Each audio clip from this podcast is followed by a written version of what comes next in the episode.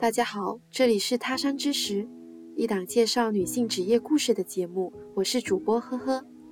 今天我们的嘉宾马娜是一位出生于中国南方乡村的女生，她独自一人跨越一万多公里，去到埃及和摩洛哥做汉语教师。让我们一起来听听她的故事和坚守吧。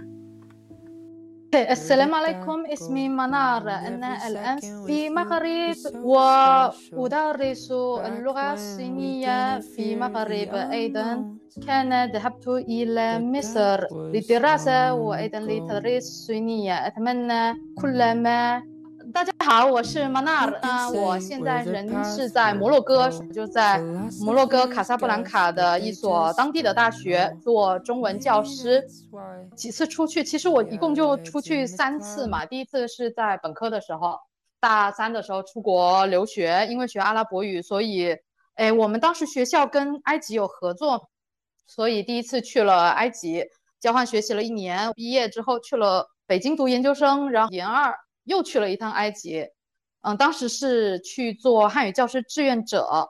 也算是一份一份工作吧。然后呢，想着也是刚好又是学校跟埃及那边有合作，还是去了埃及，也觉得是自己比较熟悉的一个地方，而且自己在那里待了一年，还蛮喜欢的。嗯，也是因为做了这一次汉语教师志愿者吧，对于汉教这个行业有了一定的了解，所以在研究生毕业之后呢，参加了上海那边的。上海那边某个大学的项目，然后来到了摩洛哥。那现在是在摩洛哥做个公派教师，就是专职教中文。现在已经是做公派教师的第二年了。我我先说第一次吧。说实话，第一次因为当时去年纪还小嘛，我也才大大三，当时啥都不懂，而且啊，确实我是可能是农村出来的，胆子比较大。然后了解的又不多，当时就真的懵懵的就去了，也没做什么功课，去搞护照啊，搞签证啊，这些买机票，这些都是我人生第一次第一次干。呃，当当然中间也遇到不小的麻烦了，但是呢，当时很神奇，初生牛犊不怕虎吧，反正一个人都搞定了。然后买机票这事还牵扯出了当时第一次出去，说确实太傻了，我还我还把机票买错了，所以第一次出去，嗯，怎么说是属于。呃，胆大，然后粗心，但是呢，遇到各种困难也都不怕，因为觉得应该也不会出现太大的问题吧。总体来说，第一次出去都是比较快乐的，大家都是学生。第二次出去的时候就成熟很多了，毕竟第二次出去都研二了，而且当时是奔着工作去的，所以呢，一切都做的比较有有条理呀。而且埃及是我去过一次的国家，当时在那里混的就还蛮开的，所以第二次出去，当时因为工作嘛，手里也确实有点小钱，哎，就在埃及，呃，过得还是比较幸福的。但是比起第一段来说，感觉那种简单的快乐少了很多。那现在到了第三段嘛，来到一个新的国家摩洛哥。我都感觉出国跟就第三段在摩洛哥的时候，我都感觉出国跟没出国没什么差别了。我每天就朝九晚五上班，然后呢，摩洛哥因为是一个比较现代化的，就现代化程度比较高的一个呃非洲国家嘛，属于北非里面都算是比较富饶的了。而且它因为很接近欧洲，所以也也比较像欧洲国家吧。人家有一段比较出名的话，就是摩洛哥就是一半在北非，一半在欧洲。我刚好去的是苏伊士运河大学，也算是在埃及比较好的，没有说那么好的，比较好的一所大学。一切就像是命运的安排。对自己并无过多规划的马娜，凭着初生牛犊不怕虎的精神，顺利的开启了他在中东的求学和求职的旅程。这次做汉语教师志愿者，我确实是什么都不大了解，我还以为他们的大学就是就正正常的。教室啊，然后我在上面讲中文啊，什么什么的。然后我想着说，可能一个年级也就一个班吧，因为我在本科的时候，我们一个语言也就一个班嘛。我想着，嗯，学中文应该不会说那么多吧？啊，结果没想到，埃及对于中文的重视程度还蛮高的。当时我们一直有一个词叫汉语热嘛，汉语热是尤其体现在北非啊，就非洲，整个非洲吧，这么说。很多非洲人愿意学汉语，也也想通过学汉语最后来中国工作，那是双向奔赴嘛。中国这边呢，对于非洲这方面的援持力度还是很大的。非洲有很多汉语教师，就市场还是蛮大的。我第一次去苏伊士运河大学，然后当时给我们一介绍，我才知道它里面竟然是有两个系，一个叫中文系，一个叫文学系。然后呢，两个系里面都有学中文的学生，差不多一个年级，单单一个年级可能就有一百多个人学学中文，我当时都惊了。所以，所以我第一次人生第一次上中文课，就是对着一个非常大，我感觉都像一个礼堂了，就很大很空旷的一个教室，然后冲着一百多个人讲中文。而且是一年级嘛，一年级初学者，我们就要先从先从拼音啊、字母啊开始开始学起。我都被他们这种学习的热情震惊到了，就是想着说还有那么多人学中文啊。而且对他们来说，嗯，学中文确实是有很多机会，给了他们很多以前都没有接触到的一些机会吧。比如，嗯，孔子学院经常会举办一些中国文化活动。比赛，尤其是像埃及啊，埃及的汉语教育还是发展的比较早的嘛，所以各项制度啊体系都很成熟。经常我们会有全国性的比赛，然后呢，大使馆也会来参加。所以呢，这些学生，你你想想，你能想象这些学生在之前他们基本上是没有机会接触到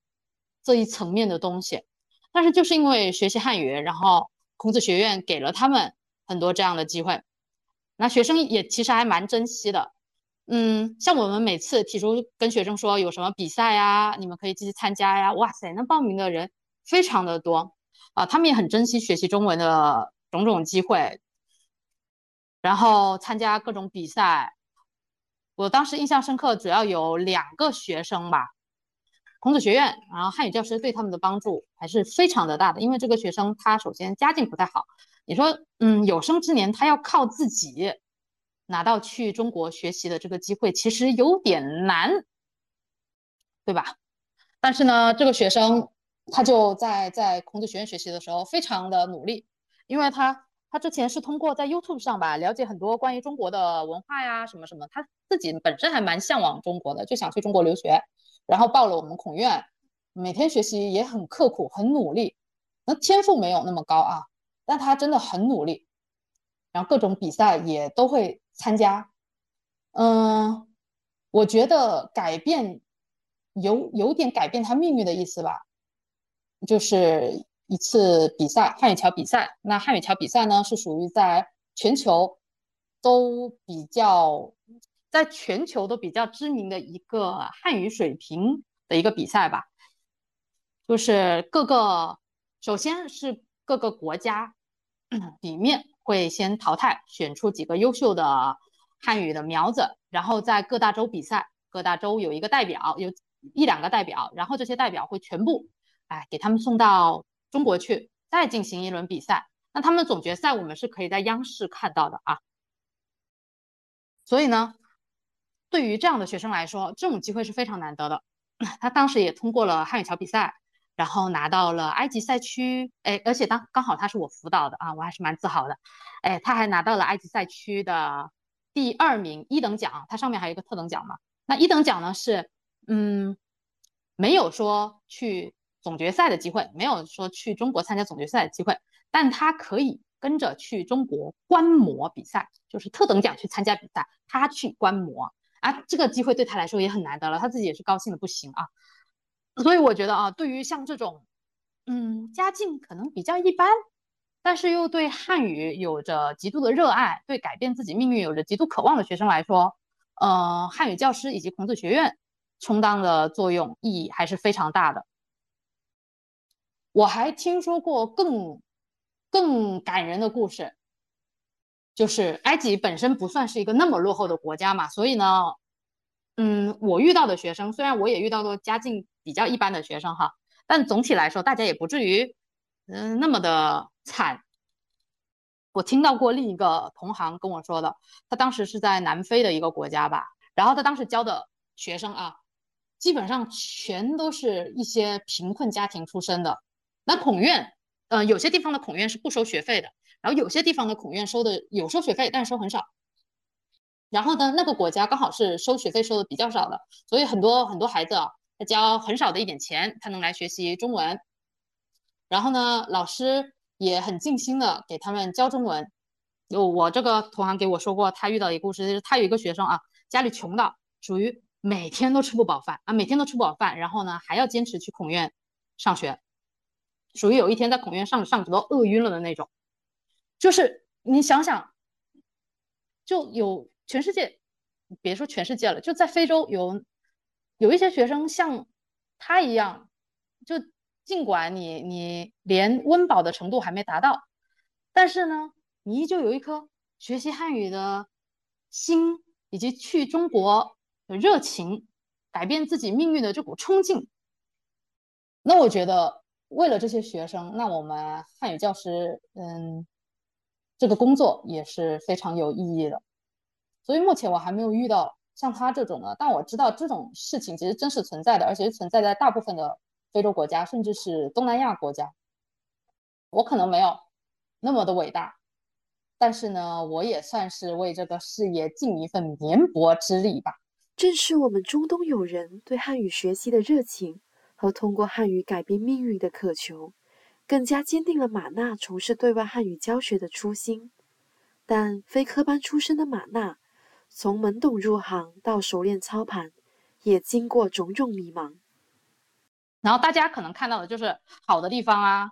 我原先也以为是这样的，因为原先我对汉教这个不熟嘛，我甚至都不知道汉教还是一个专业，就是对外汉语教育，它是一个专业，就很多中国学生学这个专业之后，他以后会从事这一方面的工作。我以前甚至都不知道，我做志愿者了之后才了解这个行业嘛。当然啊，做着做着确实对这个职业产生过迷茫。然后原先我不太了解的时候，我都觉得这。中国人去教外国人中文，那不是妥妥的吗？那我还需要是这个专业的吗？我不是分分钟能分分钟就能教了吗？就感觉好像是去教幼儿园小孩那么简单的，但其实没有那么简单。首先，我们这些非专科的啊，第一次去做志愿者的时候，会经历漫长的培训，在国内漫长的培训，培训各种专业知识、跨文化交际的知识，才会再把你派出去。当然了，这种培训，嗯，只能说在前期会给你大量的理论支撑。后期你还是需要自己去实践的嘛？去实践了，我才发现，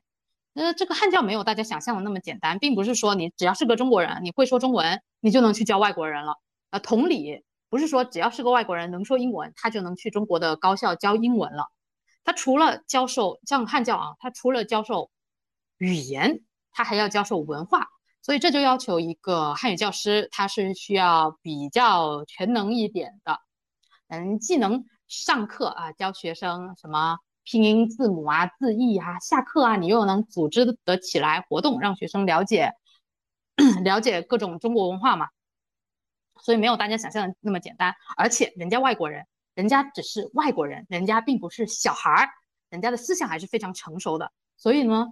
做汉教并不是像国内做小学语文老师那样，哎呀，你教小朋友，小朋友，今天我们来读这首诗，然后巴拉巴拉巴拉教他们教他们读，死记硬背的那种啊，并不是，因为人家是成年人了，所以呢，要用不一样的方式去教他们，而且嘛，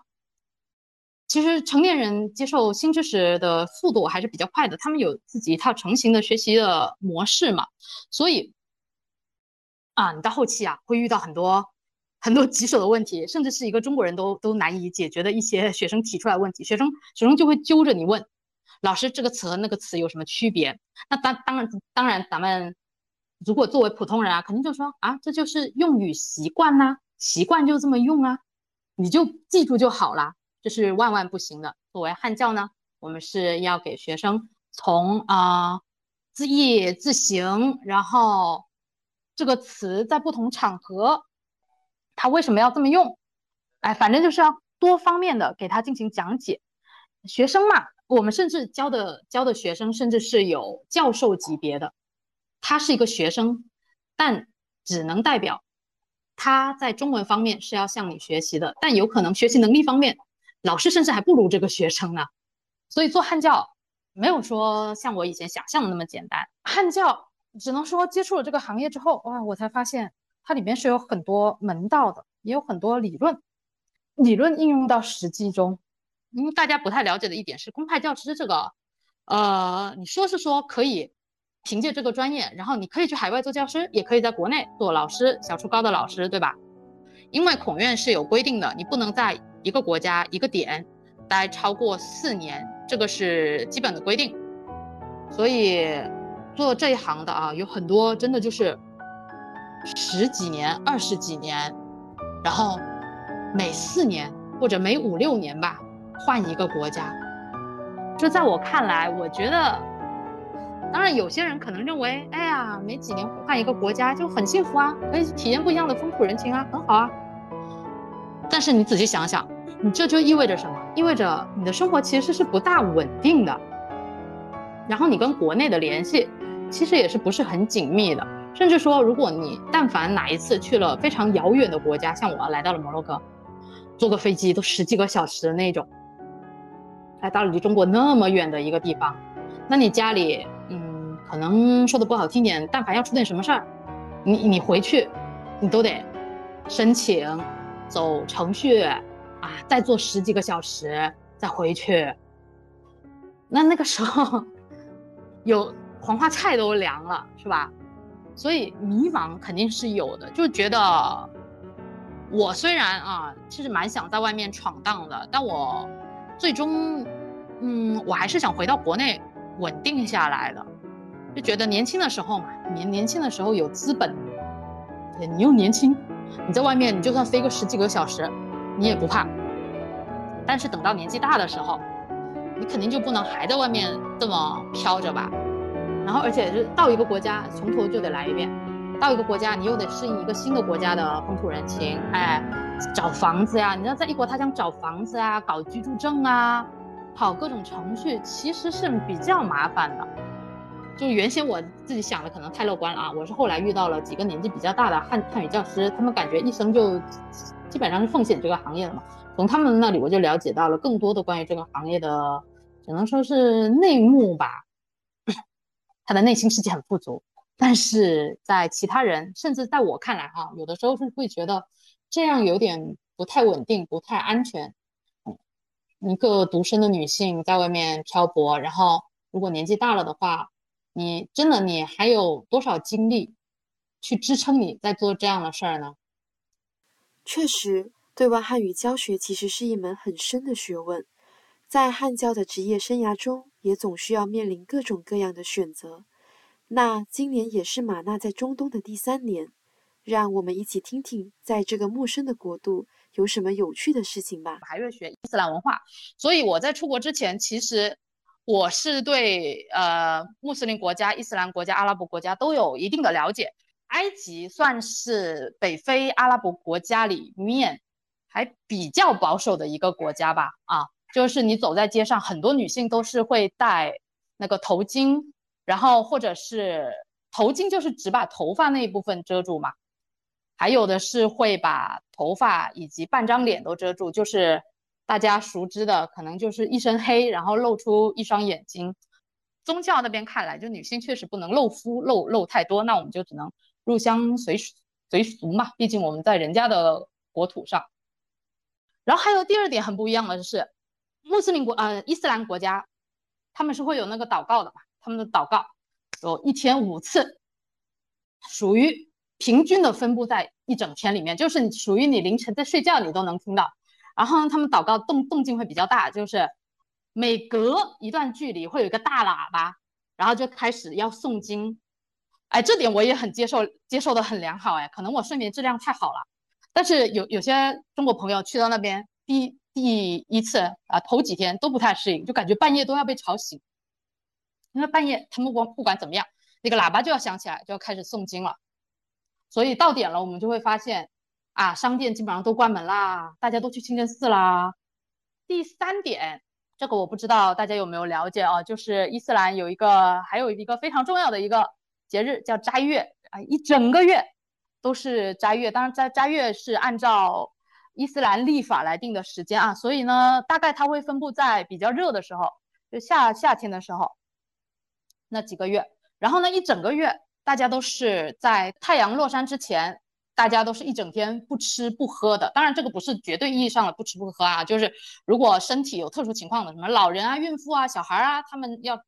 要吃要喝的，这个是可以接受的。但是呢，这这种一般有种苦行的意思，所以呢，只要你能坚持，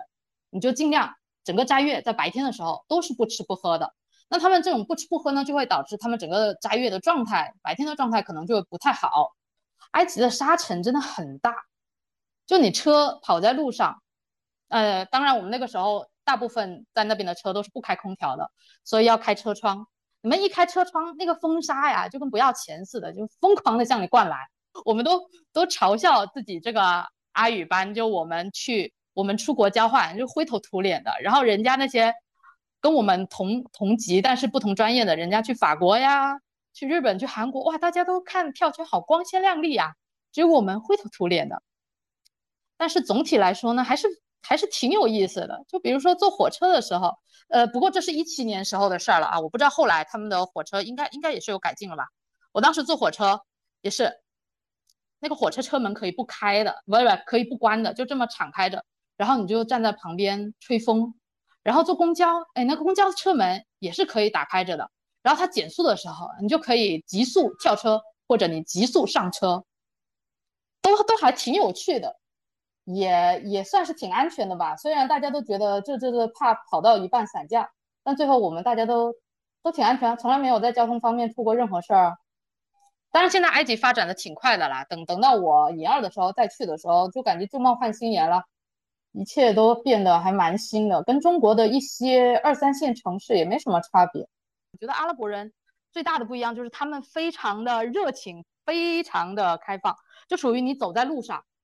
人家不认识你，人家都会跟你打招呼，每天 say hi，每天就早上好，晚上好，中午好的，就非常的热情。我一开始还不太适应，后来后来我就完全适应了，我也主动跟他们打招呼，蛮有温情的。有一件事儿啊，我印象蛮深的，也也是近期在摩洛哥发生的事儿吧。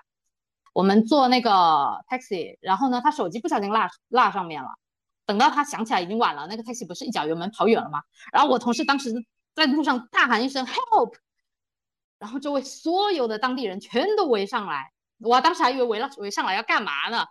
然后围上来就纷纷就问他发生了什么了？怎么了？需要帮助吗？我们跟他讲了一下发生了什么事儿。哇，那些当地人比我们还着急，就。真的围上来超多人，年轻的、老的都有，而且全都是我们不认识的人，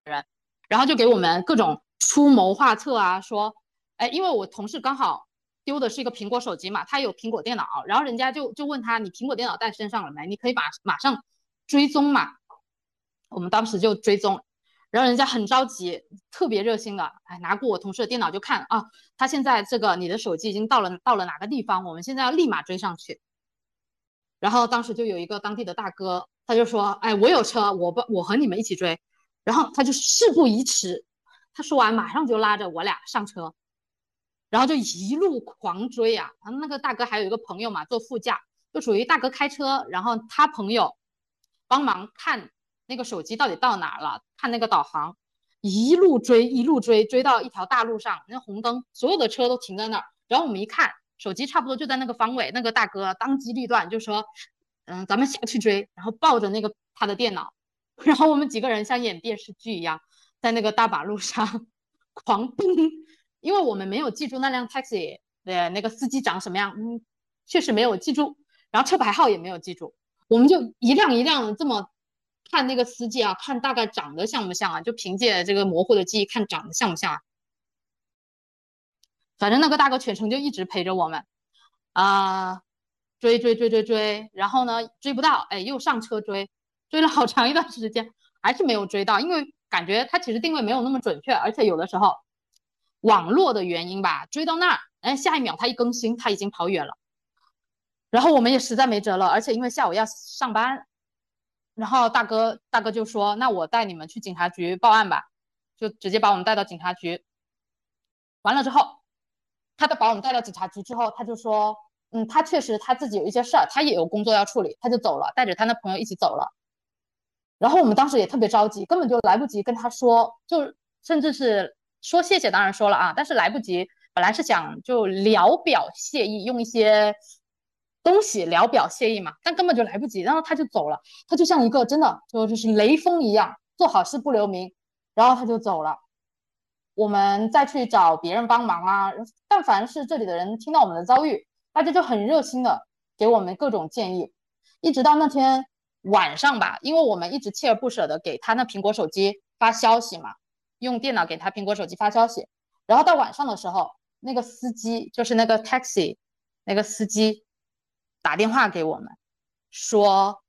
他在车上捡到了我朋友的手机，然后呢他会还给我们，让我们不用担心啊啊！没想到晚上他给我们打电话，然后说第二天会给我们送来，然后我们当时还是不放心，尤其是我朋友哈，他觉得就是避免夜长梦多，所以呢当时联系了一个人，就。在这里工作的一个华人大哥，就连夜把我开了一个多小时的车吧，把我们送到另一个城市，然后呢跟那个司机会面。那个司机估计也怕我们大晚上的就冲过去要把他怎么了。他来的时候，他还把他一家人都 带来了，捧着那个手机。然后我朋友已已经做好准备了，做好准备就是说人家应该是要点钱，就咱我们又一次以小人之心夺君子之腹了。就我朋友做好准备了，准备了钱，然后说人家一来就把钱给他呀，然后就不惜一切代价要把手机要回来。结果人家一过来，然后就直接把手机给他，就说这是你的手机吗？哇！我朋友当时感动的泪流满面，然后死命的要塞给他们钱，然后他们死命的不要。当然最后接受了嘛。最后因为我朋友实在是觉得很抱歉，然后就把钱给他们了。然后呢，就一直在那里说这个手机对他有多重要，把人家一家人都感动哭了。就大晚上我们在路上相拥而泣，我就觉得这这个故事，反正给我的印象蛮深刻的。这是我在摩洛哥遇到的第一件大事儿，只能说让我真的充分的感受到他们这里的人，善良的人是真的很善良、很热心。当然不好的人确实也有不好了，比如说后来 后来我这个。同事的手机还是没保住，就是